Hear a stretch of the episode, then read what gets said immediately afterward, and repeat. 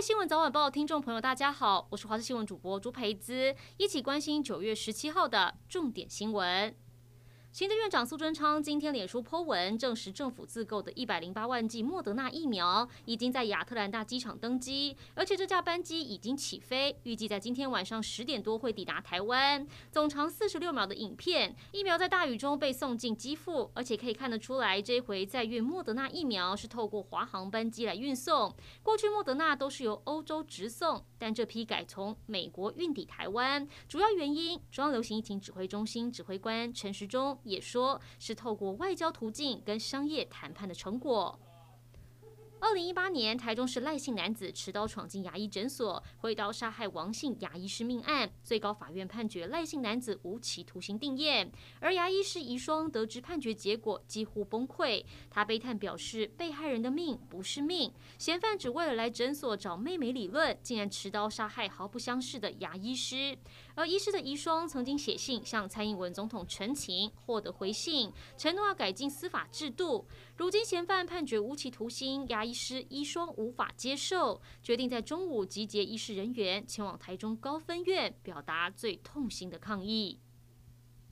明天将展开四天中秋连假，就怕有民众燃放烟火、鞭炮助兴，扰乱环境安宁。台南市府提醒，超过夜间十点还在放鞭炮的话，开罚绝对不会手软。台南安平港每年中秋都有许多民众来这里放烟火，除了发出巨大声响，也容易发生危险。中秋连假期间，台南市环保局将针对热门景点，像是林默娘公园、黄金海岸、安平四草大桥等等，加强稽查。法国政府日前宣布，从十五号开始强制所有医护人员接种疫苗，否则将被停职或停薪。根据路透社报道，目前在法国境内，大约三千名未打疫苗的医护人员被停职处分。有医护人员气不过，竟然绝食抗议。这是来自尼斯的医护人员在教会面前搭起帐篷，举起绝食抗议海报。他说自己不是反对打疫苗，而是政府强制打疫苗的规定让他觉得权益受损。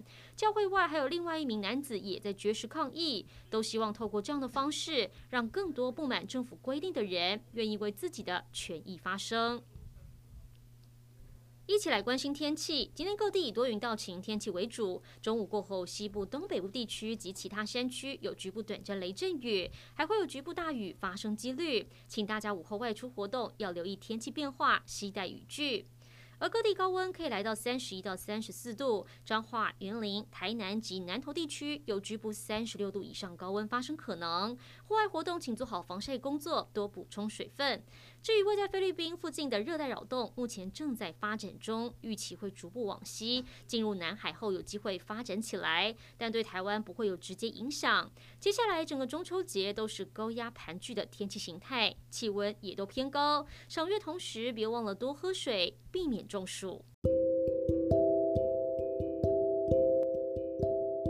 以上就是这一节新闻内容，感谢您的收听，我们再会。